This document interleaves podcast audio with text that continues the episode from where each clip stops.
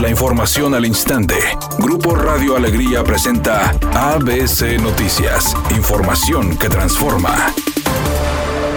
El gobernador del estado, Jaime Rodríguez Calderón, afirmó que sí habrá una reducción en el presupuesto del 2021, señalando que ya están enterados los diputados en el Congreso estatal. Sí habrá obviamente una reducción en términos de proyectos y planes, esperemos que sean los menos prioritarios. Vamos a presentarme el día de mañana, yo tendré una reunión con Carlos, el secretario de Finanzas, así se los comuniqué a los diputados.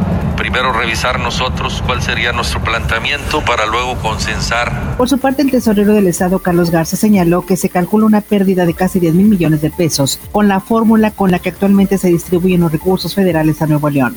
Agregó que esta se utilizaba en 1980 para distribuir los recursos federales y daba a la entidad un total de 6.12% del recurso y actualmente solo entrega un total de 4.66%, afirmando que ahora Nuevo León ha dejado de recibir casi 10 mil millones de pesos menos con la nueva distribución, la cual beneficia a estados con mayor población. Al día de hoy, se le asignara a Nuevo León ese porcentaje que recibía en 1980, es decir, si hablamos del 6.1159 o del 6.12, esto es lo que estaría recibiendo Nuevo León adicional, es decir, casi 10 mil millones es la diferencia en términos de lo que en 1980 se asignaba desde el punto de vista del porcentaje que recibíamos. Ahora ese porcentaje lo estamos moviendo a la realidad actual y nos debería de dar 41 mil millones de pesos, no 31 mil millones de pesos.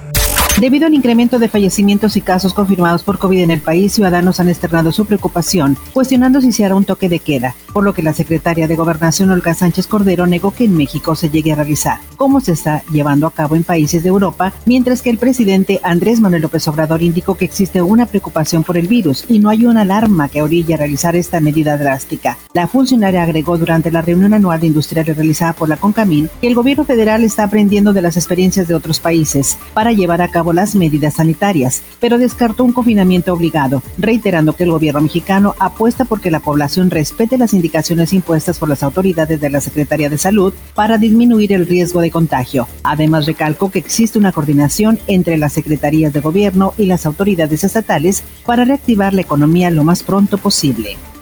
Editorial ABC con Eduardo Garza. La diputada federal de Morena, Tatiana Cloutier, es amiga personal del presidente Andrés Manuel López Obrador y hasta han tenido reuniones privadas. Pero eso no garantiza que la legisladora vaya a ser la candidata de Morena a la gubernatura de Nuevo León el próximo año. Hay quienes dicen que ni Tatiana ni Clara Luz Flores serán las abanderadas de Morena, sino que será un hombre quien represente al partido del presidente en las elecciones del 2021. Al menos eso es lo que dicen hasta hoy. Es pura grilla.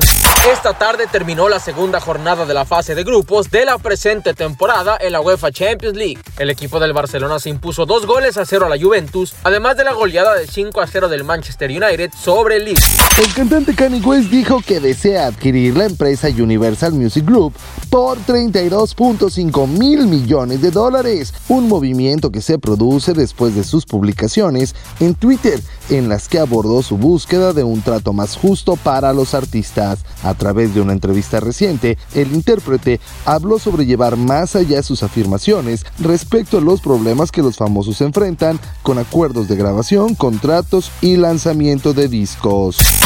Es una tarde con cielo parcialmente nublado. Se espera una temperatura mínima que oscilará en los 14 grados. Para mañana jueves 29 de octubre se pronostica un día con escasa nubosidad. Una temperatura máxima de 24 grados y una mínima de 10. La temperatura actual en el centro de Monterrey 20 grados. ABC Noticias. Información que transforma.